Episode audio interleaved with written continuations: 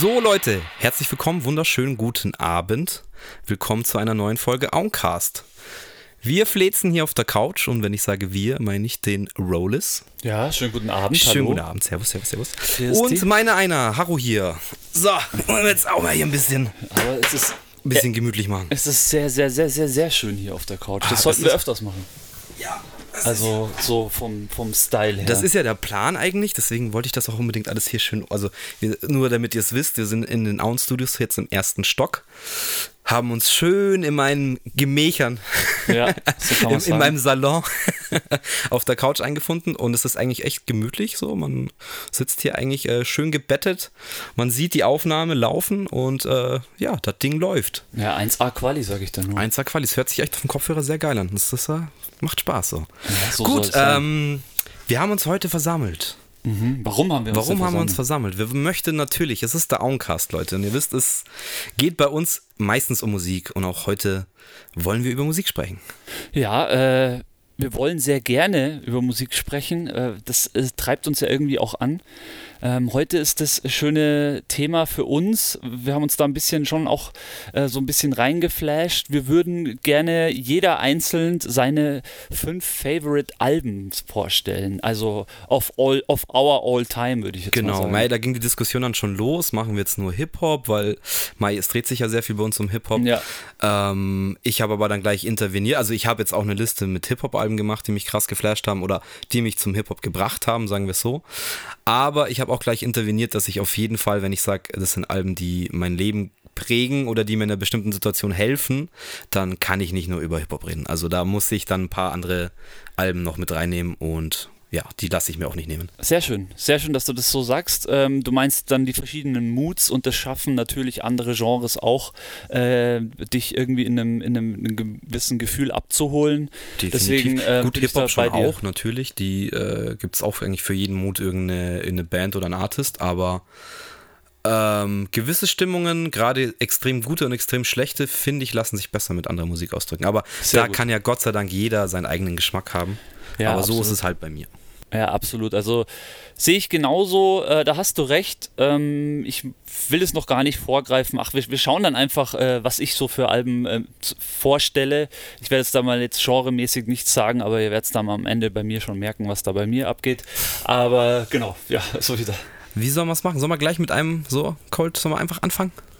Ähm, ja, gerne. Also ich, ich kann ja gerne schon mal anfangen, wer, wer vielleicht auch vor, vorher schon einen Auencast gehört hat, ähm, der weiß auch, um was es dann jetzt so bei mir gleich geht. So auf Platz 5 äh, ist es ziemlich. Ich bei mir mir- vorstellen. Bei mir ziemlich klar, was auf Platz 5 ist. Ähm, bei mir ist auf Platz 5 die Wu-Tang Forever. Hätte ich bei dir ehrlich gesagt weiter oben erwartet. Nee, weil da gibt es leider noch einige Alben, Okay. die, die, weil wir haben ja auch letzten, lustigerweise haben wir uns ja bei unserem äh, Wu-Tang-Podcast, haben wir uns, Auencast, haben wir uns ja echt gut vorbereitet und ich habe ja dann auch nochmal Zeit gehabt, da die Wu-Tang Forever komplett durchzuhören und die ist einfach, die ist schon krass, die hat ja auch, ist ja ein Doppelalbum, das ist ja das Krasse. 27 Tracks waren so. Also, also es sind super viele Songs und was für mich halt jetzt zählt heute bei den fünf wichtigsten oder coolsten Alben von mir ist, dass ich einfach äh, schon das komplette Album muss gut sein. Und beim Wu-Tang Forever Album sind es einfach zu viele Songs und auch zu viele Songs, die du, sag ich mal, nicht mehr so wirklich in Erinnerung hast. Und ich habe wirklich bei mir auf 1, 2 und 3 Alben gesetzt, wo ich einfach jeden Song in- und auswendig kenne. Und das Also war das- für mich so die, das das, hoffe ich Kriterium auch. auch. Ich bin auch davon ausgegangen, dass man jetzt. Ähm, Mai, haben jetzt gestern im Livestream auch drüber geredet, über diese, diese Songs, ähm, die halt einen flashen. Ja. Äh, so habe ich das nicht gesehen. Ich rede jetzt auch über ganze Alben und das heißt halt einfach, dass das Album dann von vorne bis hinten, es heißt nicht, dass jeder Track von vorne bis hinten zu 100% mega geil ist für mich. ja. Ähm, klar gibt es da auch Höhen und Tiefen, aber ich denke, jeder kennt die Magie, also Leute in unserem Alter, die Jüngeren kennen das vielleicht jetzt mittlerweile nicht mehr so, ähm, aber jeder kennt die Magie halt von dem guten Album und ähm, Ja. wenn du einfach schon den ersten Track hörst und du freust dich auf den nächsten und du freust dich auf den über, über, übernächsten, weil du weißt, wie es sich aufbaut und wie der Weg dahin so ist, so. Ähm, und deswegen ist halt so ein, ein geiles Album, das du von vorne bis hinten, wie du sagst, wo du einfach sagst, da kann ich von vorne bis hinten mitgehen, Ja. ist einfach ein schönes Gefühl. Bei mir ist es definitiv diese, dieses, dieses Grower-Wort, äh, also sozusagen ein Album, das du hörst und hörst und hörst und irgendwann immer wieder neue Sachen findest, die dir taugen, macht für mich einfach auch ein gutes Album ja. auch aus. Der so. Sound wächst halt quasi mit dir mit. Ja. Und entwickelt sich auch mit dir weiter. Das habe ich auch bei ganz vielen Platten. Und auch gerade Wu-Tang ist, ist so ein Ding. Ja, da haben wir im Podcast auch viel drüber geredet, dass das jetzt auch nicht so einfach ist, aber äh, jetzt habe ich ein bisschen den Faden verloren. Der Wu-Tang ist auch so ein Ding, hast du gesagt. Ja, äh, egal, ist jetzt ja wurscht. Aber ja, ich, ich kann es verstehen. Ich, wir haben ja in der Vorbereitung zum Wu-Tang-Podcast auch schon drüber gesprochen. Ähm, ich bin mit der Wu-Tang Forever auch in der Nachrecherche. Aber ich glaube auch, weil es halt so ein ewig lang, äh, ewig viele Tracks sind, äh, nicht, nicht warm geworden. Aber ich habe es auch nur durchgeklickt. Also da ich, da ich dieses Wu-Tang Forever echt am, am öftesten gehört habe, kenne ich da schon die meisten Tracks. Und ähm, ja, deswegen, also bei mir ist einfach Platz 5, definitiv. Es ist leider halt nur Platz 5, weil es wahrscheinlich einfach zu ja, viele was, Songs was heißt sind. leider?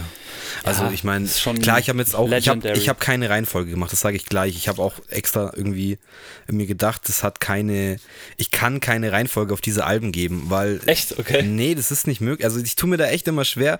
Haben wir auch gestern, also als wir ein bisschen drüber gesprochen haben, haben, so mit Lieblingsproducer und so weiter und mhm. Rapper werde ich dazu gebracht und so weiter und so fort.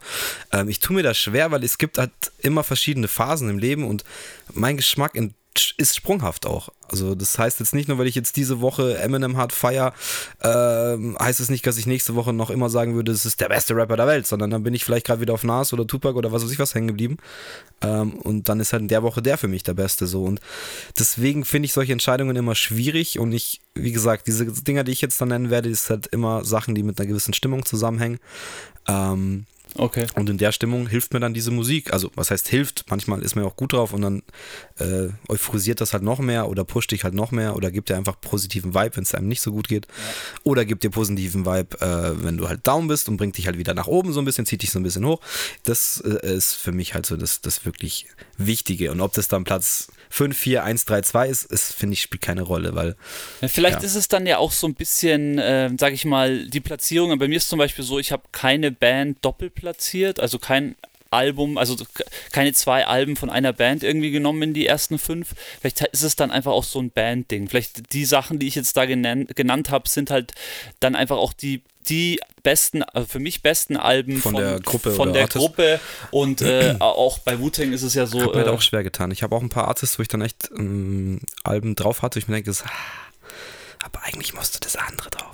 Ja, und das habe ich dann aber auch gemacht, so weil ich mir denke, okay, nur weil das jetzt das ikonische oder das Erstlingswerk ist oder das, was vielleicht mehr Leute kennen oder feiern, heißt es ja jetzt nicht, dass mir das dann zu dem Zeitpunkt auch so viel gegeben hat. Auch wenn ich es vielleicht feier und geil finde, aber dann sage ich lieber, nee, dann nehme ich lieber zweites, drittes, viertes Album, ja. weil damals habe ich es halt live mitbekommen ja. und habe es mir gekauft, als es rauskam. Und es gibt mir einfach dann vielleicht mehr. Werdet ihr dann gleich äh, sehen was, oder ihr werdet hören, was ich meine. Ja, ja, absolut. Also ähm, es ist es ist interessant, sage ich mal. Also äh, ja, also Wu-Tang Forever ist definitiv eins meiner Alben. Ich habe das jetzt schon, das muss ich schon sagen, äh, um das, äh, also ich, ich habe das schon äh, 1 bis 5 gemacht bei ich mir. Ich habe es auch bei 1 bis so, 5 gemacht, so ein, okay, so ein, ich habe es auch 1 bis 5 gemacht, aber so für mich zählt die Wertung dabei nicht, weil es tut mir jetzt schon weh, wenn ich mit dem ersten Album ja, anfange ich, und sage, es ist Platz 5, dann tut es mir weh. Aber ich finde es ganz gut für einen Podcast, tut es sich ganz gut, dass es, dass es so ein bisschen auch eine Spannung irgendwie hat, okay, was ist denn, was ist denn jetzt auf der 1 so und das ist bei mir definitiv auch, äh, hat das einen Grund, warum es auf der 1 ist und vor allem die 2 auch. Ja, okay. aber wenn genau. so sieht, ist es bei mir auch so. Ich habe auch die zwei Alben, die auf 2 und 1 sind, ähm, sind dann nicht ohne Grund als letztes genannt. Ja, das stimmt schon. Also ich habe mir auch versucht, das so aufzuhängen, dass ich sage, ich kann es so stehen lassen. Also, mein Platz 5. Yes, Haus raus. Ist auch ein Doppelalbum. Ah, okay, sind wir jetzt hier So viel Tipp kann ich geben, es ist Hip-Hop. Äh, ein Doppelalbum, was könnte es sein? Und es äh, ist West Coast. Es ist West Coast, Doppelalbum. Da gibt es ja für mich nur eins, ein Legend, Legendary. Es gibt ein ikonisches, ja. Und das ist das, das Tupac All Eyes on Me. All Eyes on Me. Okay. Safe, 1996. Also dieses Album, Sehr ich meine, Tupac ähm, hat davor und danach geile Alben gemacht, aber die Platte ist ja mal auf beiden CDs von vorne bis hinten so ein Banger, Alter. Ja. Also da hat Dre produziert, da hat Daz produziert, die ganzen Nate Dogg Features. Also es ist ja die, die Hochphase von Death Row und eigentlich auch die Hochphase von Tupac. Also ihr könnt es euch so vorstellen, er kam aus dem Knast, ist ins Studio und hat ungefähr dieses ganze Album am Stück aufgenommen. in wahrscheinlich zwölf Stunden. Nein, Quatsch, sowas nicht. Aber, aber die Mythen, äh, die besagen sowas ähnliches, dass dass er einfach rausgekommen ist aus dem Knast und er hat irgendwie ein, was vier Alben oder fünf Alben Deal bei Shook Knight unterschrieben und hat gesagt, so, ich mache jetzt erstmal ein Doppelalbum, dann sind schon mal zwei weg. und wie gesagt, das ist jetzt nicht so, dass man sagt, okay, auf der Seite 1 sind die guten Tracks, auf der Seite 2 ähm, geht so. Nein, das Ding ist von vorne bis hinten einfach ein Knaller. Ja. Ich meine, Alles. Can't See Me, Ambitions as a Rider, äh, Hit 'em Up ist dann noch in der Remix-Version drauf. Also alle eigentlich Tupac Classics so. Der Song mit Ähm, äh, Snoop. Äh, Das ist nicht Ambitions as a Rider, America's Most Wanted, America's klar, Most natürlich. Wanted. Äh, dann, Ich glaube, ähm, To Live and Die. Nein, ist nicht drauf, ist auf dem nächsten Album, das habe ich aber auch, deswegen verwechsel ich das. Hier der Track mit äh, Casey in, wie heißen die? Die zwei RB-Jungs. äh, äh, How Do You Want It heißt das Lied. Casey und Jojo. Casey und Jojo, ich glaube, das waren die, die sind ist auch auf dem Album, meine ich jetzt. Stimmt. Ähm, ja, California Love ist auf dem Album. Also es Ah, ist stimmt. Das, ich habe gerade überlegt, ist Ich- der nicht auf dem Dre-Album drauf? so, nee, das ist ja, es auf ist eigentlich ein Dry-Track. Ich bin auch ein Depp. Ich habe mich ja vorbereitet. Ich habe mir die ganzen Alben schon hier in Spotify Ja, ich finde es äh, gut, dass gehauen, es dass ich mir hast. die Tracks dann nochmal anschauen kann eigentlich. Vielleicht kann ich das nochmal nachreichen. Also das Wu-Tang Forever war 99. Äh, da merkt man auch schon, äh, Tupac 96. Ähm, das, klar, bei Wu-Tang ist davor einiges passiert. Tupac ist davor auch ein bisschen was passiert. Aber das... Äh, ja, doch, aber es ist schon mehr passiert bei Tupac, als man vielleicht im Kopf hat. Also der hat Ja, ja, ja, da voll. auch vor seiner aktiven Zeit, wo er dann Solo-Deal hatte, er auch schon Sachen gemacht und war auch in dieser, äh, wie heißt die Crew, ist ja egal. Aber er war davor ja auch noch schon in der Crew. Digi Digital Underground. Ja, jetzt fällt es Ja. mir alles wieder ein nach und nach. Ja, sehr gut. Nee, also das Album wirklich auch von meiner Seite, muss ich sagen, äh, All-Time Classic. Und der das, wer das noch nicht gehört hat und wer sich immer schon gedacht hat, da draußen Tupac, ah, nee, allein schon aus dem Grund nicht, weil ich, weil ich Tupac grundsätzlich nicht mag, äh, hat sich sollte man trotzdem mal äh, sich packen und sich das reinziehen, weil das Album einfach nur krank ist. Es ist wirklich abgefahren. Ja, Scandalous. Scandalous, ja klar. Got my mind made up ist auch. Also, ja, es No More Pain, Hearts of Man, Life Goes On. Ist, Only God Can Judge Me ist auch drauf. Only- also, es Be- ist bester äh, Song. Ain't Ya, auch krass.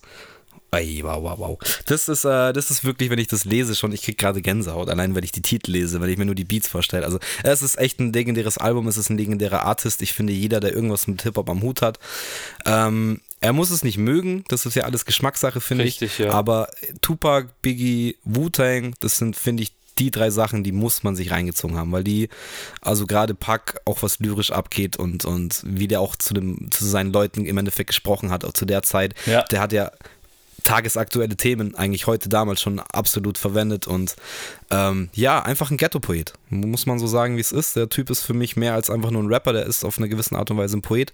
Deswegen ähm, hört sich das mal an, was der junge Mann geschrieben hat. Ja, das äh, lohnt sich. Und Rest in Peace Pack, Alter. Ich, ich würde mir so wünschen, dass der Typ noch lebt. Ich habe zu gern gehört, was der noch gemacht hätte, aktiv in Ja. der heutigen Zeit. Was ich mir Das da find ich immer denke, bei Biggie ja, genauso. Ja, klar, was ich mir aber da immer denke, ist, äh, es hat alles einen Grund und ähm, da ist es auch so, ich weiß nicht, ob es besser gewesen wäre, wenn es anders gewesen wäre, weil so. ich sag nicht ist, besser, ich sag, so ich hätte diese gern gesehen, wie der Künstler sich weiterentwickelt hätte, Ja, weil er, glaube ich, wäre ein krasser, krasser Typ geworden. Also, weißt du nicht, es hätte auch alles ganz anders werden können und es ist ja auch egal, hätte, wäre, wenn und aber, hier, ihr wisst schon. Aber ähm, ich hätte gerne gesehen, wie er sich musikalisch entwickelt hätte. Und äh, wenn wir jetzt schon, ich muss auch dazu sagen, wenn dieses Album nicht an diesem Platz stehen würde, dann wäre es das erste Biggie-Album. Ja. Muss ich auch dazu sagen, weil das Album liebe ich fast genauso ähm, wie das Tupac-Album. Ähm, Da ist halt nur so, dass äh, Diddy, Diddy da mitgemischt hat und deswegen nicht mal. Ja, nee, würde ich gar nicht sagen. Das Album ist auch absolut Classic von Biggie. Ja, absolut. Aber ich glaube, wenn ich mich zwischen den beiden entscheiden, es ist jetzt schwierig. ja. Ich traue mich das gar nicht jetzt auszusprechen. Also Pack gewinnt bei mir ein bisschen.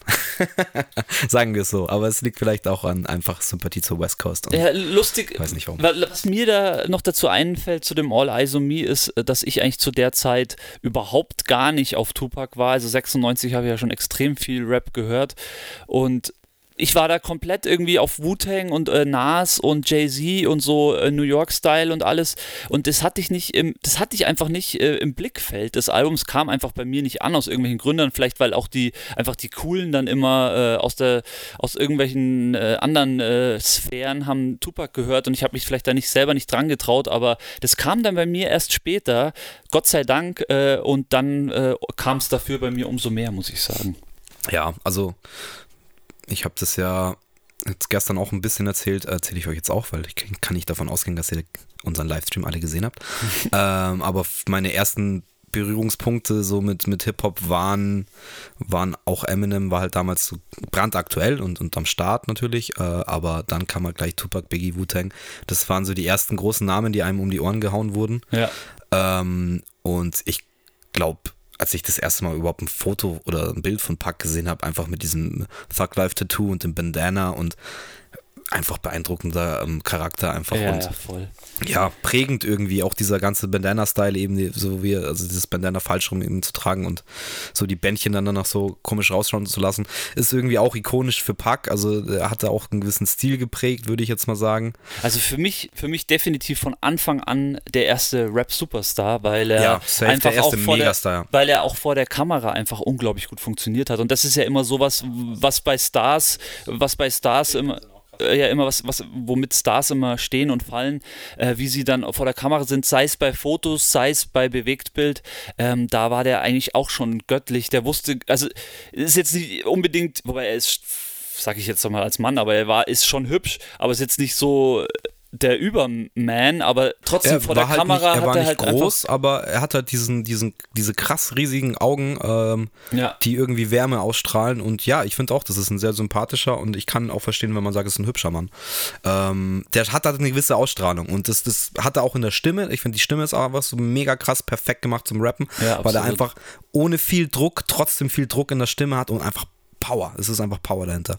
Ähm, was man nur sagen muss, leider ist halt einfach dieser Straßenpoet, der ein bisschen zu impulsiv war. Und auch die Straße hat leider nie zu 100% aus sich rausgekriegt hat. Ähm, was dann, klar, ich meine, äh, jeder kennt die Geschichte so ein bisschen, äh, das, der mysteriöse Ende von Tupac, ähm, was ja immer noch offen ist, äh, wer da beteiligt war und wie das abgelaufen ist und keine Ahnung. Ähm, ist auch sehr viel, ja, eine gute Geschichte für Verschwörungstheorien, sage ich jetzt mal. Ähm, nichtsdestotrotz glaube ich halt, dass das alles so passiert ist, wer da jetzt verantwortlich war, ob jetzt da die Polizei drin hing oder nicht. Ja. Äh, Fakt ist aber für mich, der Mann wurde halt einfach mit, ich weiß jetzt gar nicht das Alter, er war nicht alt, 24, 25 maximal, ja. glaube ich, war er. Ähm, und ist auch, war das 97? Ist das 97? Weiß nicht mehr genau, aber Oder war es auch Fall. 96? Also ich weiß den Todestag von Tupac, das ist der 13.9., das weiß ich, weil er sich den Todestag mit meinem Daddy teilt oder mein Daddy mit Tupac, so rum. Okay, krass. Ähm, und ich meine, es war 96. Also auch das All Eyes on Me ist das vorletzte Album, das rausgekommen ist. Es kam noch dieses Machiavelli, das habe ich auch irgendwo da oben stehen. ja, Das stimmt. ist auch mit 96 ähm, datiert. Und ich glaube, kurz nach diesem Album ist er dann erschossen worden in Las Vegas.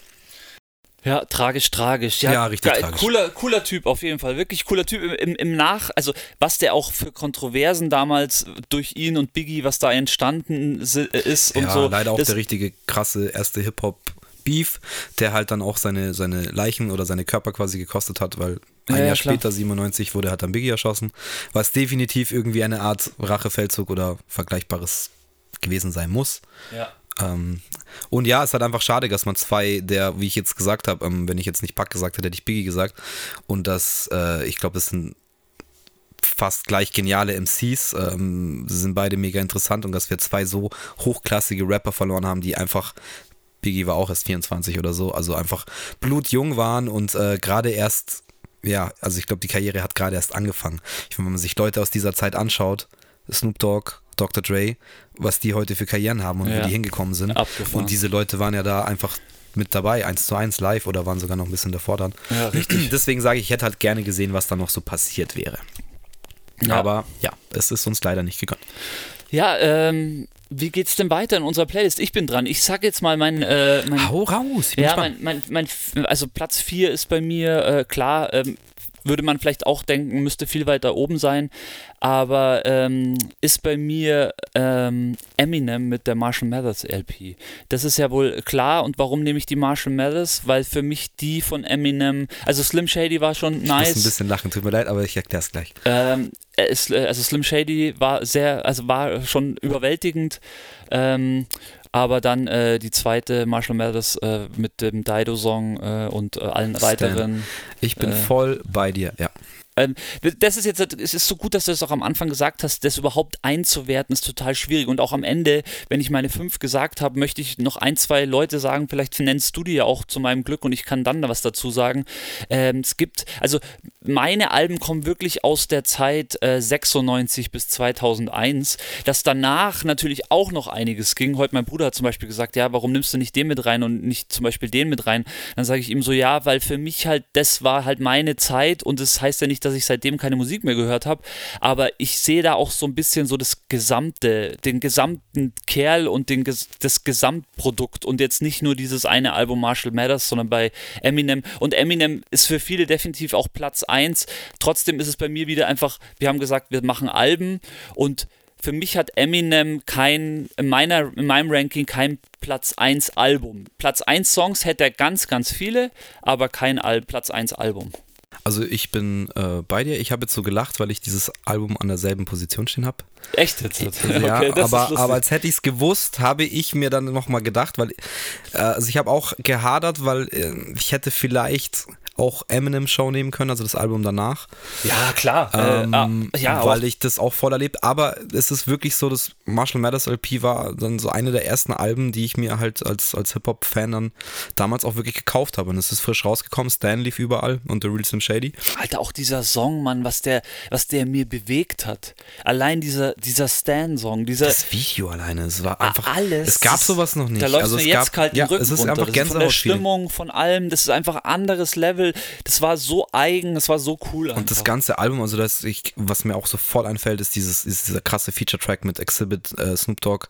Oh ja. Äh, Bitch Please, Part 2. Also da wurde ja ein Part 1 irgendwo auf irgendeinem Snoop Dogg-Album gemacht, da ist Eminem nicht mit drauf, aber auch Exhibit. Und noch irgendjemand ist doch, Dre ist noch drauf. Ja, ja. Dre ist noch drauf. Dre ist drauf, ja. Und dann haben sie Part 2 auf dem Eminem-Album gemacht und er ist auch einfach eine so krass. Und ja, das sind ja eigentlich, also das, das kannst du dir krass durchhören.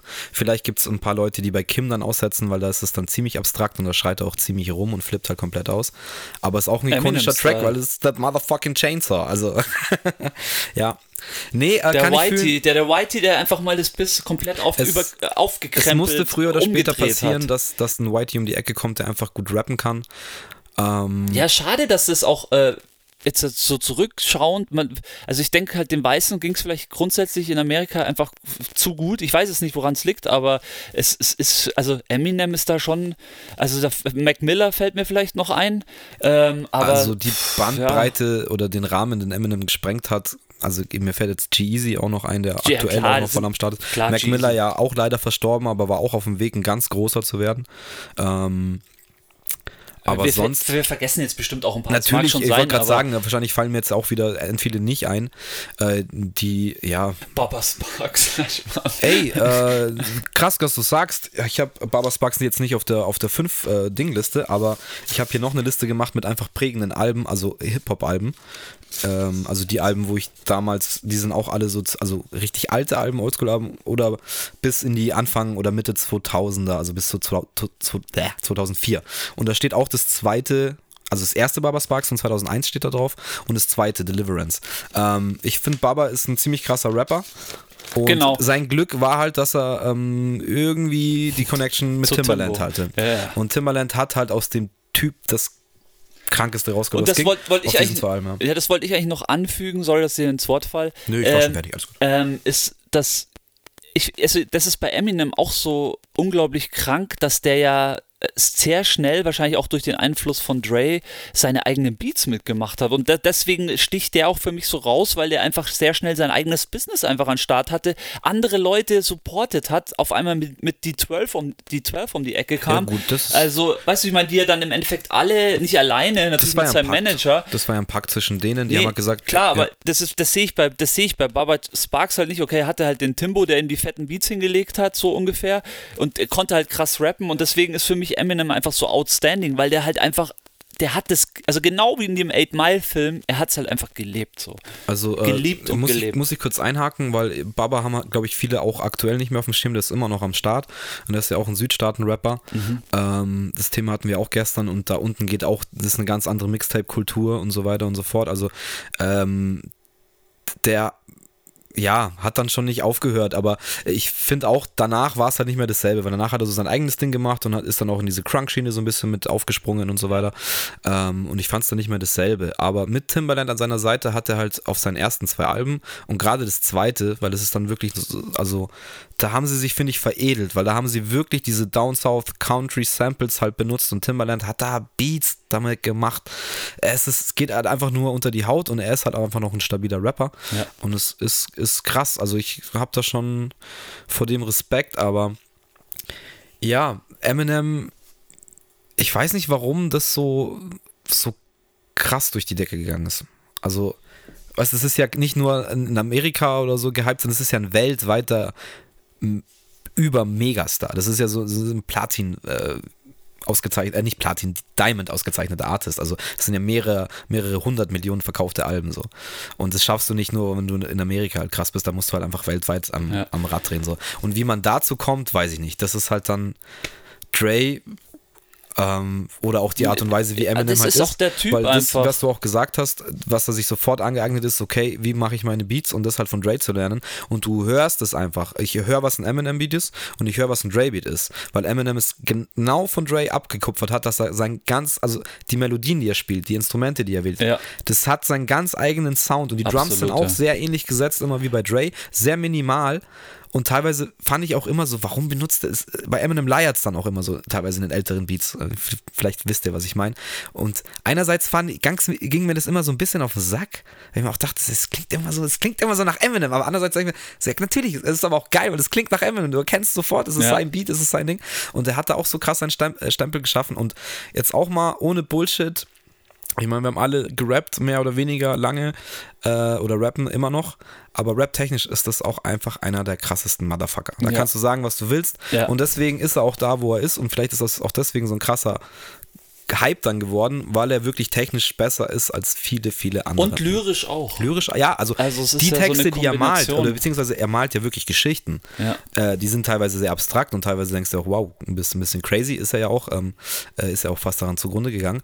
Aber mit welcher Leichtigkeit der dir diese Reime um die Ohren haut und ja. das halt in Doppel, Triple, Quad, Triple, was weiß ich, was Reime verpackt. Es ist halt lächerlich und das können nicht viele. Also das ist echt, und er ist auch ein Freestyle-Monster. Das ja. ist ja auch bei 8 Mal, die waren ja teilweise Battles, die er dann wirklich gemacht hat und er hat die einfach kaputt gemacht.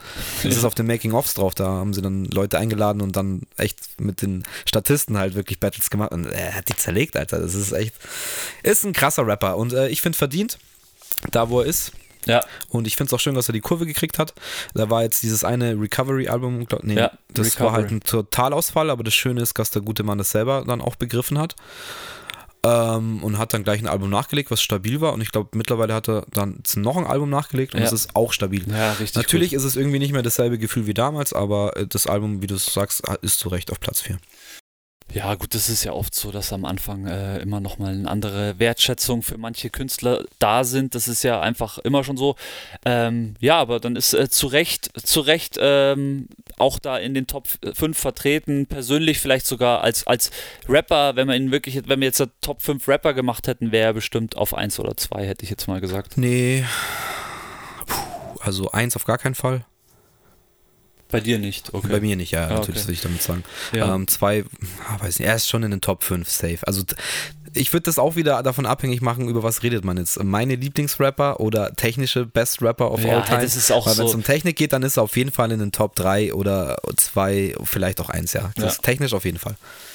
Ja, also das, das, gibt ja auch so viele Kategorien, deswegen. Ähm, ja, ich sehe das halt, ich drehe das dann immer so in meine Kategorie oder allgemein. Genau, ähm, weißt du, was aber das Schöne ist, weil ich habe mir, wie du jetzt hier schon sehen kannst, ähm, ich habe mir noch ein Album da, ich habe mir das Eminem eingeklammert und ein Album daneben geschrieben, ja, cool. weil mir aufgefallen ist, ich habe eigentlich eins vergessen und dann dachte ich mir, das, was mir am wenigsten wehtut, ist, äh, wenn ich das Eminem-Album rausnehme. Okay. Und jetzt sagst du das auf Platz 4, also ist mein Platz 4. Mhm. Kendrick Lamar.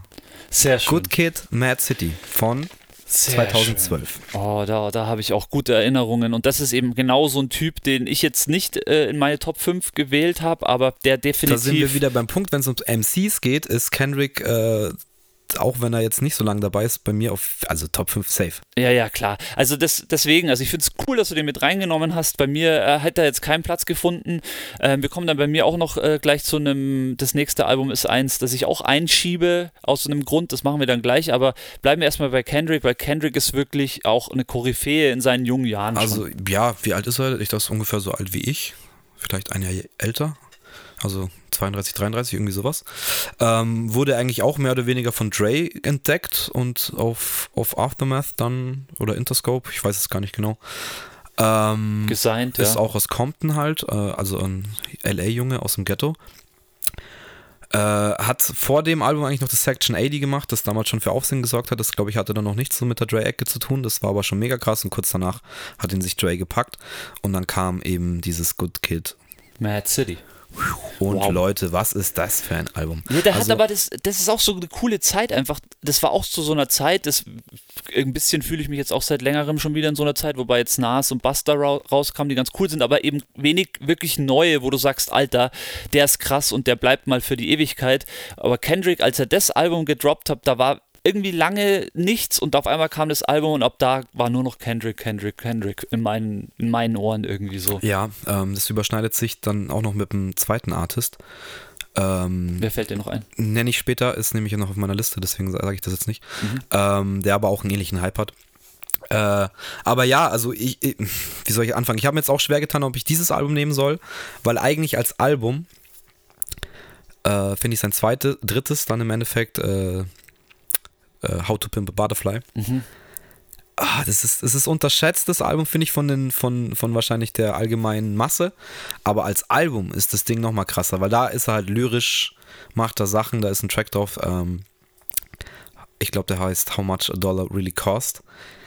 Oh, da kriege ich auch wieder Gänsehaut jetzt, wenn ich einfach nur dran denke, weil allein die Kombination mit dem Beat und wie er drüber rappt und was er da erzählt, ist einfach es- anderes Level. Also anderes Level, wie man Texte schreibt, anderes Level, wie man über einen Beat rappt. Ich meine, da ist auch auf diesem ähm, ist auch so ein Jazz-Track drauf, wo er dann komplett drüber, es klingt halt wie so ein Jazz-Freestyle und er rappt halt da tight drüber, was komplett irre ist. Wie gesagt, ist das andere Album, das hätte ich eigentlich nehmen müssen, aber ich habe trotzdem das äh, Good Kid Ma- Mad City genommen. Eigentlich wegen dem, jetzt muss ich auch kurz auf mein Handy luren, also es ist der, der, das ist ein Track in Track in Track. Ich glaube, es sind zwei oder drei Tracks in einem und es geht sieben Minuten lang oder so. Und da ist dann irgendwie das zweite Ding, ich glaube, der heißt einfach Peer Pressure, also Gruppenzwang. Und das ist einer meiner favorite Rap-Tracks ever. Okay, nice. Weil ja. es, das ist davor eben auch ein anderer Track und es switcht, kompletter Beat-Switch oder ist nochmal ein kleiner Skit dazwischen, ein kompletter Beat-Switch und es wird so ein Gänsehaut-Ding. Und er redet halt auch übers Gangbangen halt in, in, in Compton und hier Drive-by-Shoots und irgendwo einsteigen und keine Ahnung. Ähm, und weiß nicht, wer halt da für sowas affin ist und so. Also mir stellt es halt die Haare auf, weil du fühlst richtig diese Stimmung und äh, dieses Dreckige. Und ich weiß nicht, wie dieser, er ist halt auch so ein kleiner Hosenscheißer, Dude im Endeffekt, den du es nicht ansiehst, aber er ist ein Mastermind, er ist ein voller MC und ich habe ich ziehe meinen Hut vor Kendrick. Krasser Dude. Ja, absolut. Und da denke ich mir gerade, Alter, ich muss mir dieses dritte Album auch mal extrem gut reinziehen, weil das. Meinst du äh, jetzt das, was ich jetzt gerade gemeint habe, oder Ja. das Damn? nee, nee, das Damn, das kenne ich, aber ähm, Damn ist auch krass. Ja, aber das, das, das dritte, was du jetzt gesagt hast, wo jetzt dann Butterfly, How to Name a Butterfly, How to Pimp a How Butterfly. to Pimp ich, a. Butterfly. also Ähm, ich habe es auf jeden Fall auf Vinyl drüben. bin ich mir nicht ganz sicher, ob ich das komplett kenne. Deswegen, das werde ich mir definitiv äh, mal in Ruhe reinziehen. Ja, Danke. klare. Empfehlung. Auch an das davor, wie gesagt, Mad City, da sind auch, Ja, easy, das ist eh klar. also das flutscht einfach nur durch das Album, das ist krank. Ja, Bitch, don't kill my vibe. Genau, zum Beispiel, ja, das habe ich jetzt gar nicht. Swimming Pools ist auch noch drauf. Ja, muss man nicht drüber reden, glaube ich, äh, für die Leute, die Hip-Hop mögen. Sollte das ein Begriff sein, hoffe ich zumindest. Wenn nicht, Alter, sofort hockt euch an Spotify, Apple Music und gönnt euch. Ja, dann kommen wir zum bei meinigen äh, Platz 3, den ich jetzt einschiebe, nachdem du ja äh, das gute Tupac-Album schon genannt hast, das bei mir jetzt da steht. Sorry. Aber ich habe mir ja Gott sei Dank ein Album aufgehoben, was es, wie soll ich das sagen, was für mich auch schon, nee, ja, was für mich eigentlich auch schon, es stand schon auf Platz 3 eigentlich, nur dann habe ich gemerkt, oh, ich habe ja sechs Alben, das geht sich ja gar nicht aus. Ähm, das ist das Album und das werden wahrscheinlich da draußen wenige kennen, was ein bisschen schade ist. Das ist das Album von Farside Lab Cabin, California. Uh, ich glaube, ich kenne die Platte an sich auch nicht, aber Farsight ist. Drop? Den Drop-Song, kennst du den? Stimmt, Mit dem Video, der, das Video, wo, wo sie rückwärts laufen, Ah ja, rückwärts ja, ja, Logo, Logo. Logo. Es ist ja äh, eins der ikonischen Hip-Hop-Videos eigentlich. Richtig. Ja, also Logo, das war da drauf, dann Running, dann She Said. Also d- einer der Hauptproduzenten auf dem Album ist Jay Dilla, das sagt schon mal alles. Also ungefähr der äh, Hip-Hop-Produzent der, der überhaupt. Der Sample God. der Sample-Gott Gott überhaupt. Und der hat die sich irgendwann mal zur Seite genommen. Man muss auch zu äh, Farsight sagen, ähm, dass sie insgesamt nur zweieinhalb oder drei Alben insgesamt hatten. Ähm, es sind, glaube ich, drei oder vier Jungs gewesen, aus, auch aus L.A. lustigerweise. Und warum mir dieses Album eben so krass hängen geblieben ist, ist erstens durch meine Jugendzeit mit meinen Jungs, weil wir das einfach hoch und runter gehört hab, haben und auch äh, danach immer wieder diese Stimmung auf dem Album. Es gibt für mich wenige Hip-Hop-Alben, die so eine Stimmung verbreiten. Es ist so positiv und äh, so Sommerstimmung und so ein schönes Album, so melodisch, dass für mich das immer einen Platz in meinem Herzen hat, weil es mich jedes Mal gut drauf bringt. Und da sind wir bei so einem Ding. Ähm, ein Rap-Album muss nicht immer auf die Fresse und Hardcore sein. Äh, ich meine, viele der, die wir jetzt halt angesprochen haben, bis auf Eminem, der da schon ein bisschen Melodie, Melodie reingebracht hat, äh, sind ja, Ja, schon, sind ja schon Also- harte Rap-Alben und da kann ich auch verstehen, dass man da vielleicht da draußen der eine oder andere vielleicht da auch gar keinen Bock drauf hat, aber bei diesem Lab Cabin California von Farsight kann ich nur sagen, im Sommer die Platte rein, nach Italien runterfahren, ist halt äh, Es ist mega zugänglich und, und mega nicer Hip-Hop-Sound. Also äh, ich kann es auch immer wieder nur, äh, schöne Grüße an, an Peti, der ist ja auch ein großer Farsight-Fan, ist ja eben auch, wie du gemeint hast, äh, genau aus der Blase, aus deiner Ecke so und hat äh, die Jungs auch hart gefeiert und der lässt es hier, also gab es ja auch schon viele Situationen im Garten, wo der Peti auch noch äh, hier bei uns gewohnt hat in der Nähe, äh, Gast, der dann Farsight hat laufen lassen, draußen im Garten so. Und es ist, es ist einfach geiler Sound. Ich, ich bereue es, ich habe mich nie wirklich hingehockt und mich mit dem Sound befasst, so richtig bewusst, dass ich jetzt sage, ich höre jetzt mal die Farsight-Alben es lief quasi für mich immer nur irgendwo. Ähm, deswegen, wenn du mir jetzt auch einen Track vorspielst, äh, dann wüsste ich wahrscheinlich, also ich würde den Track kennen oder ich kenne auch das Video, aber es ist auch immer so, den Namen verplane ich auch immer. Also ich weiß nicht warum, es gibt so ein paar Bands und Ding, da ist es dann immer ja, so. das ist jetzt auch nicht der eingänglichste Name, vor allem wenn man sich nicht wirklich ja, wobei äh, mit dem Album äh, ich, befasst hat. das halt mir schon ein Begriff ist irgendwie, aber keine Ahnung, ist, ähm, ja, ist ein bisschen schade, also da habe ich noch, äh, muss ich was nachholen, definitiv. Aber die Sachen, die ich gehört habe, es war immer, das ist mega geil. Mega geiler Sound auf jeden Ja, Fall. einfach mal ein bisschen was anderes. so. Ja, ist halt positiver, positiver Shit und sie machen halt irgendwie diesen Knowledge-Rap, aber s- sind halt nicht aus New York und es bringt halt irgendwie einen anderen Vibe da in dieses ganze Ding und macht's, ja, irgendwie melodisch, weibig. Also das, das ist, wie ich vorher gesagt habe, ist einfach sehr zugänglicher, ähm, gut zu hörender Hip-Hop und dabei halt auch sehr geil. Ja, absolut. Deswegen äh, nur empfehlenswert. Also, ja, äh, mein, mein Platz, äh, was waren wir jetzt? Drei, ja, in dem Fall. Gut, mein Platz 3 ist jetzt ein bisschen gemein, weil es sind theoretisch drei Alben. Ja, ist ja, ich meine, wir haben jetzt oft schon auch über Künstler geredet, ist ja total legitim. Ja, nee, nee, nee. Also äh, der Künstler hat das auch schlau gemacht, weil es sind drei Mixtapes, die er rausgebracht hat, die seine Karriere ins Rollen äh, Äh, The Weeknd. Richtig, wir reden über The Weeknd. Das Alter, Geht's um die cool, dass du den nennst. Trilogy. Mann. Fuck, Ähm, äh, das es- ist ja der neue Gott, möchte Jetzt ich muss ja ich mal kurz sagen. schauen, ob ich es zusammenbringe. Es gibt ähm, Mal kein Rap-Artist. The House of Balloons, ist die erste, eine der EPs. Und die anderen zwei weiß ich jetzt schon wieder gar nicht. Also ist auch irre, weil es sau viele Tracks sind und es ist ja kein richtiges Album, es ist quasi eine Compilation aus drei Mixtapes. Aber es ist erstens, ich sag jetzt mal ganz vorsichtig, äh, wenn ihr Musik braucht, die ihr mit eurer Frau, Freundin, Bekannten in einer ruhigen Minute oder wilderen Zeit hören wollt, ist es eine super Platte, die man einfach laufen kann. Also super für Zweisamkeit, will ich damit sagen. Aber äh, es ist auch sehr emotional, es ist auch sehr hart teilweise, weil es einfach noch auch der alte Weekend-Style ist. Also natürlich, Ja. er singt immer mit seiner ihr äh, hohen Stimme, sage ich mal, und es klingt alles immer so schön und clean, aber wir wissen alle, dass einer seiner größten Hits darüber geht, dass er halt einfach äh, so komplett auf Koks ist, dass er sein Gesicht nicht mehr spürt. So. Ähm, ja. Und das zieht sich halt durch das, durch das komplette Ding halt. Es geht da echt um harte Drogenexzesse und harte Orgien und keine Ahnung, was er da alles verarbeitet. Aber ich bin absoluter Weekend-Fan und äh, ich habe das damals nicht aktuell gehört, das ging ein bisschen an mir vorbei und dann habe ich irgendwann den Dude entdeckt so und dann habe ich mit Benny gequatscht, auch liebe Grüße und der hat mir dann, ähm, der hat zu dem Zeitpunkt in dem Zimmer hier gewohnt, wo wir gerade sitzen und es hat dann einfach so aus dem Schrank die Trilogy, die hat die zusammengefasst, da gab es dann so eine 3-CD-Compilation, so ja hier, ziehst du mal rein, habe ich schon. Ich so, boah, geil, alter, fuck, hau mal her. Und dann, ja, äh, auch ganz liebe Grüße an die Froni, die äh, hat mich dann auch sehr krass draufgebracht, weil die dann auch unendlich gefeiert hat. Und äh, äh, spätestens da habe ich dann ähm, irgendwann mir alle, alle Alben. Ja, ja lustig. Also bei mir war es schon und so. hier, da, da oben steht es auch, also da lächelt er auf uns herab mit seinem blutigen Gesicht das neue Album auf Vinyl noch original eingeschweißt. Ähm, Lasse ich mir auch nicht nehmen. Also ich bin absoluter Weekend-Fan. Ja, also bei mir schon, äh, Gott sei Dank sehr glücklicherweise auch äh, über einen äh, Musikkollegen ähm, bin ich eigentlich ziemlich, sag ich mal, bei dem, als das dritte Mixtape rauskam, äh, hat mich jemand darauf aufmerksam gemacht und ich habe das gesuchtet.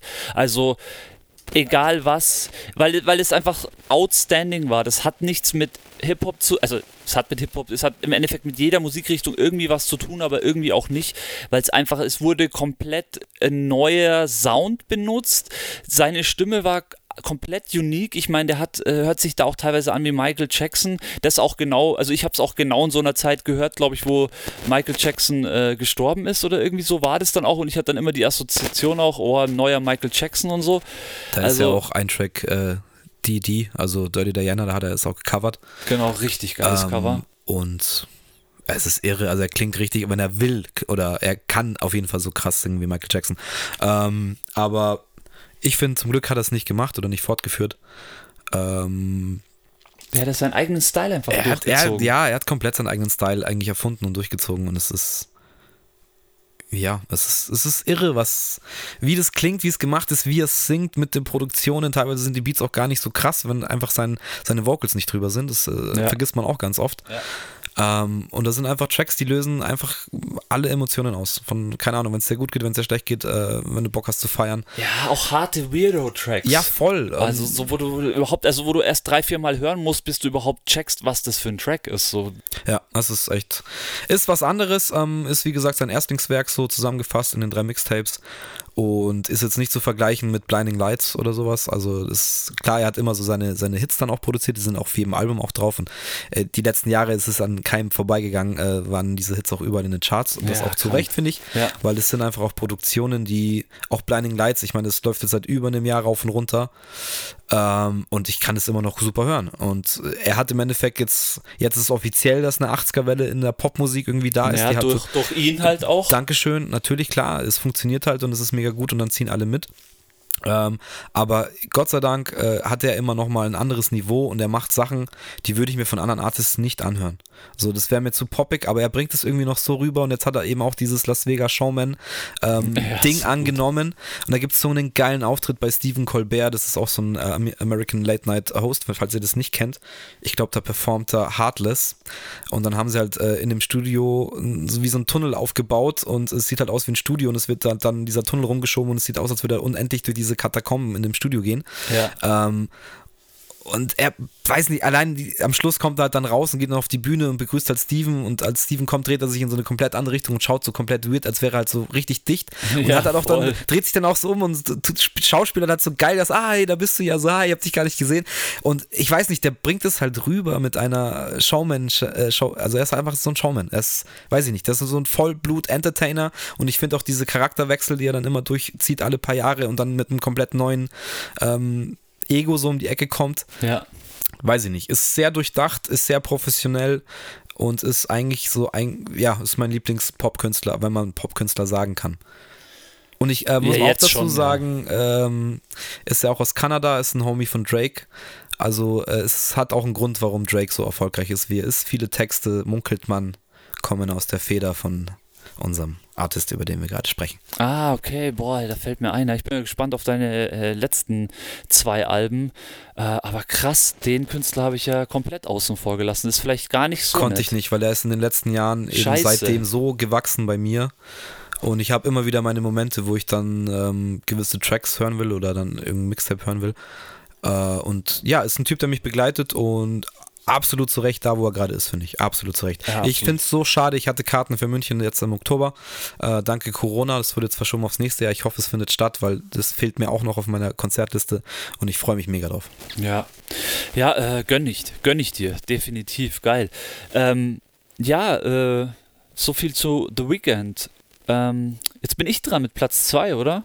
Also jetzt, ich finde es jetzt gerade ein bisschen, ich finde es jetzt gerade ein bisschen schade, wirklich, dass ich, das habe ich vorhin auch schon mal kurz angerissen, dass ich so wenig, sage ich jetzt mal in Anführungsstrichen, neue Rapper drin habe. Bei mir auf Platz 2 ist halt meine Lieblingsband, muss ich jetzt einfach sagen, also klar, vielleicht damals Wu-Tang, aber damals eben auch ganz weit vorne war für mich halt Outcast und ich habe jetzt da auf Platz 2 nicht, nicht wie mein Bruder es gesagt hätte, die ähm, Love Speakerbox Love Below gesetzt, sondern das zweite Album von Outcast, Atlians, auf diesen Platz gesetzt, aber trotzdem ist es für mich diese Gesamtgruppe, die zwei Jungs, äh, Andre 3000 und äh, Big Boy, ähm, die beide einfach eigentlich alles, also beim ersten Album war noch viel produziert mit dabei von anderen Leuten, aber ab, spätestens ab dem Stankonia Album hat auch Andre 3000 äh, viel produziert, Big Boy war hart am Start, also diese und, und was für mich, warum ich diese Gruppe mit reingenommen habe, ist, äh, weil sie auch einfach den, den Süden der Staaten der, äh, der United ja, States einfach von Anfang an repräsentiert haben. Ich meine, mittlerweile gibt es da ja einige, äh, die da aus Atlanta oder wo auch immer herkommen. Kommen alle aus Atlanta. Alle, ja, aber die waren eben damals schon, ich stelle mir das immer so, so geil vor. Ich meine, es gab halt New York und es gab halt LA. Ähm, da gab es noch, also ich, ich rede jetzt noch vor der Eminem-Zeit mit Detroit und auch vor vielleicht irgendwie San Francisco oder was auch immer. Aber da gab es eben auch immer schon Outcast und die waren dann auch immer schon bei allen Champs da und die haben halt immer schon den Süden repräsentiert und deswegen, für mich ist das einfach, sind das meine Heroes. Also die zwei dann auch mit äh, Andre 3000 mit seinen geilen Outfits auch immer, hey, da gibt es Fotos mit irgendwelchen Plüschhosen, äh, der hat sich seine Out, also immer selber ausgesucht und hat versucht immer schrill einfach äh, äh, sich darzustellen. Dann Big Boys halt immer auf, als Hardcore MC auf die Bühne gegangen und die hatten einfach irgendwie, waren, waren einfach ein unglaublich cooles Duo. Ja, ähm, so, so verschieden und sich dadurch so geil ergänzt und ja, die haben am Anfang ihrer Karriere auch ziemlich harten Shit durchgemacht, weil sie auch von einem ziemlich krassen Label gesigned wurden und wurden da auch ziemlich gedrillt, dass sie halt äh, gut werden und gute Rapper sind. Also sie wurden so, habe ich mal eine geile Story von Andre gehört, dass sie um die Häuserblocks gejagt wurden und halt joggen mussten quasi ja. und dann halt so, keine Ahnung, 10 Minuten, Viertelstunde joggen, so, okay, pack den Part, los, jetzt, Rap. So und so wurden sie halt dann gedrillt, dass sie halt einfach live auch ihre Skills halt umsetzen können so und äh, man hört bei den Jungs auch immer eine krasse Entwicklung, auch ja, Atlians ist mega krass. Ähm, Stankonia. Stankonia ist krass. Also die haben eigentlich nur krasse Alben und äh, die Hits sprechen auch für sich, würde ich sagen. Miss Jackson kennt, denke ich, fast jeder. Ja, darf ich da einhaken? Weil das ist ja. für mich so, ähm, ich weiß es gar nicht, auf es war nicht auf dem Love Below drauf. Ähm. Miss Jackson, nee, das war auf dem davor. Das ist Stankonia, glaube ich. So, ist es auf dem ja, Stank Stankonia. Bin mir jetzt nicht ganz sicher, aber auf jeden Fall. Ähm, Kann schnell nachschauen, wenn du also, erzählst. Das ist immer das, dass viele ähm, Outcast erst wahrgenommen haben, als dann Miss Jackson irgendwie in den Charts war. Ja, die breite Aber, Masse auf jeden ähm, Fall, ja. Ähm, da gibt es eben einiges davor, äh, ist da passiert und äh, die haben sich das schon extrem krass aufgebaut. Ähm, also, also ja, ist dann Konya, ich kann es bestätigen. Mhm, sehr gut, okay, dann ist es, dann ist es, ähm, nee, stimmt, äh, eine habe ich vergessen, nach der Atlians kam die Equimini.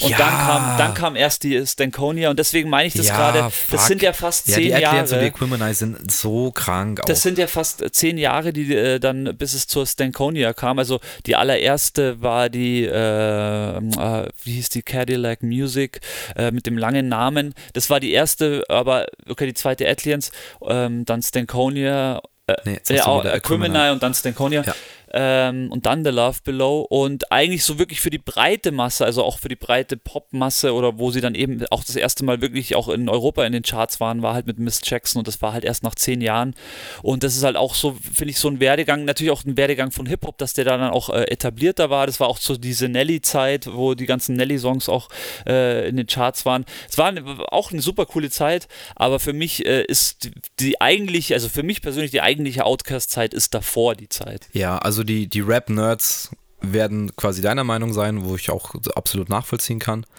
Äh, aber ich finde halt, die Jungs haben es geschafft, auf eine richtig geile Art und Weise kommerziell erfolgreich zu werden. Weil auch so Sachen danach dann auf der Speakerbox und Ding, ähm, wie Hey, hey ja, ja, genau, auch ein absoluter Welthit. Ja. Äh, ja, zu Recht. Also ist ein, ist ein geiler Track, den, den man auch heute immer noch geil hören kann und den man abfeiert und zu dem du einfach deinen Arsch bewegen willst. So. Ja. Und ähm, deswegen gönne ich es den Jungs einfach, dass sie dann da hingekommen sind, auch gerade mit diesen Songs, auch Miss Jackson. Äh, auf der Stankonia ist auch noch so fresh und so clean, war oh, auch so ein Mega-Hit. Fresh und so clean. Oh äh, deswegen schön, dass sie halt dann nach zehn Jahren halt äh, auf dem Level waren zu sagen, okay, jetzt, jetzt packen wir halt die Welthits aus. Ja, sehr gut. Also auch vom Werdegang her äh, eine super interessante Band. Äh, hat wahrscheinlich auch jeder auf dem Schirm gehabt. Deswegen ja, bei mir die etwas ältere fünf äh, Alben Lieblingsalben-Song-Version. Ja, macht ja nichts. Ich habe jetzt auch, also 2012, äh, dadurch, dass ich jetzt das Kendrick noch reingenommen habe, das war auch 2012 zufällig, sind das die neuesten Alben und das sind auch immerhin schon acht Jahre. Also ich habe mir jetzt auch keine neuen Sachen ausgesucht. Okay, cool. Äh, was ist denn bei dir auf der 2? Platz 2 ist eine meiner absoluten Lieblingsbands. Vom Welt her. Vom, vom Welt her? Vom Welt her. Wir wechseln jetzt auch das Genre. Äh, es ist ganz was anderes. Es ist Rock. Es ist Queens of the Stone Age mit ihrem Meisterwerk äh, von 2002, Songs for the Death. Wow, okay, geil. Äh, da muss ich ehrlich sagen, habe ich halt zu, genau zu der Zeit, wo das rauskam, habe ich natürlich gar keinen äh, Rock gehört, wie auch immer dieses Unter Untergenre Also ich heißt. natürlich auch nicht. Ja, ähm, Stoner Rock, aber so richtig Stoner Rock ist Quoza ja auch nicht. Also äh, es ist einfach ein stabiles Rockalbum. Ähm, warum ich jetzt dieses genommen habe, weil wer die Jungs kennt, äh, die haben mehrere Alben und es fängt auch an äh, mit dem ersten, das heißt auch so wie die Band Queens of the Stone Age. Das ist sehr, sehr hart und sehr ähm, Stoner Rock-lastig noch. Äh, und es hat sich dann auch geil entwickelt mit dem zweiten Album, wo man schon ein bisschen andere Klänge hört und kurz das auch eine Band, da sind halt auch verschiedene Sänger teilweise am Start und werden auch verschiedene Gastmusiker eingeladen. Äh, und bei diesem, das Album ist dann das dritte Album äh, auch danach sind noch sehr geile Alben am Start, die ich, die ich super feier. Aber ich habe jetzt das genommen, weil das ist ein Album, das musikalisch meine Sicht äh, ein bisschen, äh, das ist ein bisschen geändert hat. Also eigentlich hat diese komplette Band meine ganze Ausrichtung auf Musik geändert. Cool. Weil ich habe auch angefangen, die zu hören und es war mir am Anfang ein bisschen zu hart. Äh, aber ich war es auch nicht gewohnt, weil man, ich habe halt sehr viel Hip-Hop gehört und Reggae und keine Ahnung. Und dann kommt sowas und es, wenn ihr das mal hört, ist es schon ganz was anderes. Aber wenn man da mal drin ist, und das Schöne ist bei diesem Album, sie hatten als Gastmusiker Dave Grohl. Wow. Den man kennt von Nirvana und äh, äh Foo, Foo, Fighters. Fighters ja. Und das Schöne ist, er hat sich bei dieser Band an die Drums gehockt und wieder gedrummt. Und ich finde, Dave Grohl ist der beste Drummer der Welt. Und es zieht sich durch das ganze Album. Du hörst einfach, wenn der Mann spielt und was er eingespielt hat. Und es kickt einfach anders. Und da sind auch, ja, sehr schöne, geile, ruhige Lieder drauf. Ähm, da geht es aber auch richtig zur Sache. Und ich weiß nicht, das ist auch eine Band, die live einfach wunderbar geht. Und wie gesagt, diese, diese Band hat mein Leben verändert. Also ich bin halt da auch einfach irgendwie ein kleiner Rockfan und das hat halt das in mir zum, zum Ausdruck gebracht. Und da kam es dann wirklich raus, dass ich sage, ja, das ist mein Sound und ich will sowas auch live sehen. Und äh, ja, einfach komplett, wie gesagt, meine Ausrichtung auf Musik eigentlich geändert. Ich finde das super cool und ich muss auch ehrlich sagen, ich habe auch irgendwann äh, einen Zugang zu Kurzer gefunden. Ich weiß leider jetzt nicht, wie das Album hieß, aber halt leider, also heißt leider, Gott sei Dank, nur durch euch, weil persönlich wäre ich da definitiv nie drauf gekommen, aber wir hatten hier definitiv im Haus mal eine Zeit, wo das so war, wo wirklich Kurzer an Nummer 1 war und wir äh, eigentlich alle Kurzer gehört haben, aus irgendeinem Grund. Ja, und, also es waren ähm, die Leute wie der Peter, Leute wie der Bälle, die auch schon früh auf den Konzerten waren. Ähm, aber dann auch eben Grüße Mendown an Bernhard, der hat es auch hart gefeiert. Und ja, weiß nicht, dadurch, dass alle so angefixt waren und alle so krass auch, auch Josh Homme, äh, den Sänger, so irgendwie ein bisschen vergöttert haben, also was soll denn dieser ganze Fass so? Und dann schaust du dir die ersten Sachen an und Mai, für mich war es damals so, ich musste diese Musik erstmal verstehen, weil ich eben ganz andere Herkunft hatte und natürlich kannte ich Rockmusik und fand auch jetzt so Sachen wie, wie Queen oder Led Zeppelin so schon cool, gewisse Lieder, aber halt die Sachen, die man offiziell so kennt. Und die sind ja doch nochmal sehr dreckig und hart und sehr gitarrenlastig. Ja. Und ja, du kannst dir auf dem Konzert super gut teilweise eine Moshpit vorstellen. Und das ist auch nicht jedermanns Sache, ist jetzt auch nicht unbedingt immer meine Sache, aber kann halt schon mal ganz lustig sein. Und ja, es gibt mir halt eine andere Emotion. Ja, das, was du am Anfang äh, eingehend gesagt hast, ja, sehr gut. Und es ist sehr melodisch. Und das ist einfach das Album, da haben wir gestern noch drüber gesprochen, wenn ich das Album dabei habe äh, im Auto und ich setze mich nach der Arbeit am Freitag rein und die Sonne scheint und ich mache da Go With The Flow laut an oder äh, wie heißt der andere Track, wo Dave Grohl einfach unglaublich krass First They Give It oder irgendwie sowas. Mhm. Äh, ist einfach geil. Also du würdest einfach am liebsten mit 180 über die Autobahn brettern. So. Macht einfach Bock. Treibend, geil, geht nach vorne. Kann ich jedem empfehlen, der irgendwie Bock auf Rockmusik hat. Das ist, äh, und auch alle anderen Alben. Also generell, kurzer ist, ich, ich würde mir das Logo tätowieren lassen, wenn es sein muss. Also. Ich liebe die einfach. Richtig gut. Ähm, ja, ich glaube, meine Seite zu Quorza ähm, ist definitiv nicht so vertieft wie deine, aber es ist definitiv eine Band, die. Äh, ja, ich bin halt dann immer ein richtiger Fanboy geworden, habe mir dann echt auch alle Alben gekauft, weil ich einfach. Das war eine der Bands, die haben mich dann so interessiert, dass ich alles hören wollte. Ja. So und. Äh, nichts bereut. Ich feiere jedes Album auf eine gewisse Art und Weise. Ich höre jedes Album unregelmäßig, aber immer mal wieder. So einmal im Jahr packe ich das generell die Band wieder aus. War dieses Jahr jetzt auch, ist erst vor kurzem so eine Phase wieder gewesen. Und es ist jedes Mal wieder schön. Du freust dich jedes Mal wieder wie ein Schnitzel und es ist geil. Fett. Ja, richtig gut. Äh, jetzt muss ich gerade überlegen, auf bei welchem Platz sind wir denn jetzt eigentlich? Äh, das war jetzt mein zweiter. Ach krass. Das heißt, jetzt kommt schon das letzte. Ja, gut. Äh, Hast du angefangen? Ich habe äh, doch angefangen, ne? Du hast es gerade kurzer gesagt, äh, ja. auf Platz 2 und ich hatte davor Outcast auf Platz 2 gesagt. Das heißt, ich bin jetzt eigentlich mit dem ersten Platz dran. Was äh, bei mir ziemlich offensichtlich ist und ähm, das ist jetzt die Frage, wie weit wir da ausschweifen. Aber ähm, auf Platz 1 ist bei mir Dre 2001. Mhm, kann ich verstehen ähm, und da ist auch wieder genau der Punkt, genau aus der Zeit. Warum? Ja, das Album hat für mich äh, das Rap-Business und alle Produktionen danach äh, auf einen anderen Prüfstand gestellt, weil im Endeffekt dieses Album, der Sound, die Leute, die gefeatured wurden, der Mann, der das produziert hat, die Künstler, sag ich mal, die, die, der musikalische An Ansatz, beziehungsweise der, der, die musikalische Herangehensweise, alles so auf einem neuen Level war, dass danach wirklich die dass das wirklich ein Album war, was den Rap so krass nach vorne geschoben hat und auch alle, die damit zu tun hatten und selber auch Musik gemacht haben, so krass gepusht haben, dass danach wirklich auf einmal Produzenten aus dem Boden geschossen sind und der Timbaland hat davor sicherlich auch schon viel gemacht, aber da fallen mir so Leute ein wie Neptunes, ähm, lauter Leute, die im Endeffekt Neptunes sind auch sehr lange schon am Start. Die sind sehr lange am Start, aber all diese ja, Leute hat ja, dieses Album definitiv für gepusht. die ganzen, also das hat auch dann so die Super Producer im Endeffekt erzeugt, äh, dass dann einfach Leute am Start waren, und du wusstest, okay, du brauchst einen Hit, geh zu dem, dann rufen Pharrell an, geh zu Dre. Also wenn du in der Scheiße hockst und wirklich willst, dass was geht, geh zu Dre.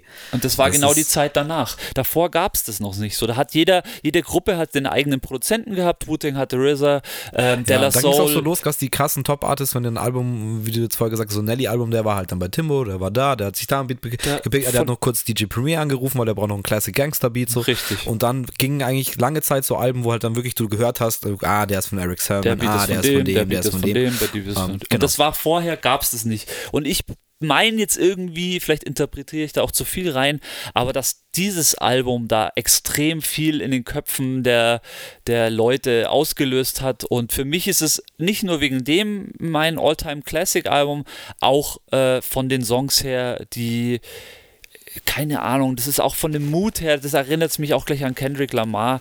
Das ist so, es ist so dieses ja. LA wirklich dreckig und äh, so schaut es einfach bei uns aus und das hat mich echt einfach geflasht damals. Ja, in erster Linie natürlich die, die Hits mit Next Episode, Still Dre.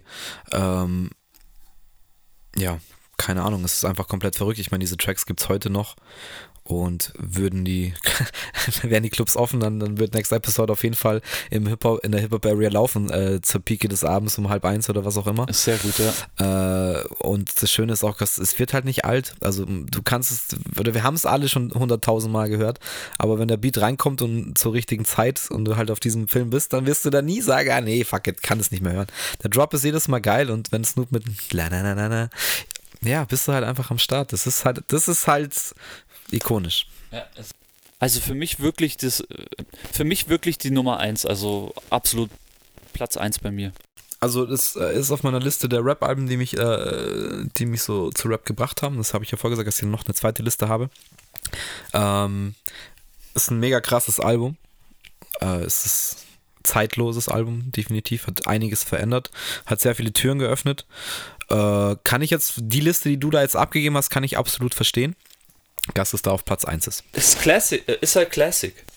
Das ist safe, also da brauchen wir nicht drüber diskutieren. Das ist halt auch das Cover allein schon ähm, verrückt. Auch die ganze Liste ist einfach komplett Classic bei mir. So, also, wenn man das dann nochmal äh, durch äh, aufzählt, was ich jetzt gesagt habe, ist es wirklich Classic. Ähm, Aber ja, so ist es halt. Also ja. ja. ich bin die Sache halt ein bisschen persönlicher angegangen. Also, das heißt persönlicher. Ist, du hast halt deine Classics genommen. Wie gesagt, ist, meine andere Liste schaut eher so aus wie deine Liste, mhm. weil das sind halt dann die Alben, wo ich mich in erster Linie nur auf Hip-Hop konzentriert habe. Und ähm, ja, das auch aus einem persönlichen Aspekt genommen habe, aber da steht auf jeden Fall das Stray auch drauf. Jetzt wird mich aber schon. Ja auch mal, ich kann es also auch noch. Pass mal auf, jetzt würde mich aber schon interessieren. Also, ich meine, es, fehlt ja noch dein erster Platz. Ja, also, mein erster Platz fehlt definitiv noch. Ich wollte es ein bisschen spannend machen. Aber. Ja, aber mach, mach doch ein bisschen spannend. Ähm, okay, es ist ähm, wieder ganz eine andere Band. Es ist. Äh, Musik, die ich auch für mich entdecken musste oder in die man reinwachsen muss, beziehungsweise die ich das erste Mal gehört habe und mir dachte so, okay, ich kann jetzt nicht so ganz nachvollziehen, warum und wieso, aber irgendwann hat es dann Klick gemacht und dann war es eine Band, wo ich auch hinterherhecheln musste, dass ich sie irgendwann live sehe und dann habe ich sie auf dem Festival gesehen und es war so schön. Es war einfach äh, zwei Stunden Gänsehaut und äh, fast zu Tränen gerührt. Jetzt bin ich aber echt und, gespannt. Ja, es ist einfach Musik, die ich brauche in, in ganz schlimmen Zeiten. Gerade dieses Album, wenn ich das höre, wenn es mir schlecht geht, geht es mir nicht unbedingt besser, weil es ist jetzt auch kein ähm, Happy Sing-Sang-Album. Ähm, aber ja, irgendwas gibt's mir. So, äh, das, also, das hört sich jetzt nicht nach einem äh, Hip-Hop-Album an und das, das macht mich sehr, sehr das macht mich sehr erstaunt, beziehungsweise für mich ist das ja was, was dich als Person sehr interessant macht, denn ich glaube, bei dir ist noch einiges, äh, gibt es noch einiges äh, zu erzählen, was Musik angeht. Ich meine, ich bin hier der Hip-Hop-Vertreter und jetzt auf Platz 1 ist bei dir anscheinend kein Hip-Hop-Album. Da bin ich ja wirklich jetzt äh, sehr gespannt. Platz 1 habe ich ähm, Arcade Fire mit ihrem zweiten Album Neon Bible von ah. 2007. Ja, das, das kenne ich doch auch. Ähm, ja, du kennst mit Sicherheit ein paar Tracks. Also da ist jetzt auch kein so ein Hit dabei mit den Arcade Fire, dann, die sind auch erst eher danach so ein bisschen durch die Decke gegangen mit dem Album ähm, The Suburbs. Äh, das ist auch das Album, was ich das zuerst gehört habe oder was mir gezeigt wurde, der liebe Michi Hahn, Grüße, äh, war da auch schon Fan und hat mir das dann mal ausgeliehen und da habe ich mir das angehört. Aber ich wusste nicht, was ich mir da anhöre und ich war nicht bereit dafür. Und dann hab, fand ich es eher so, ja, okay, kann man schon machen, aber verstehe ich jetzt nicht.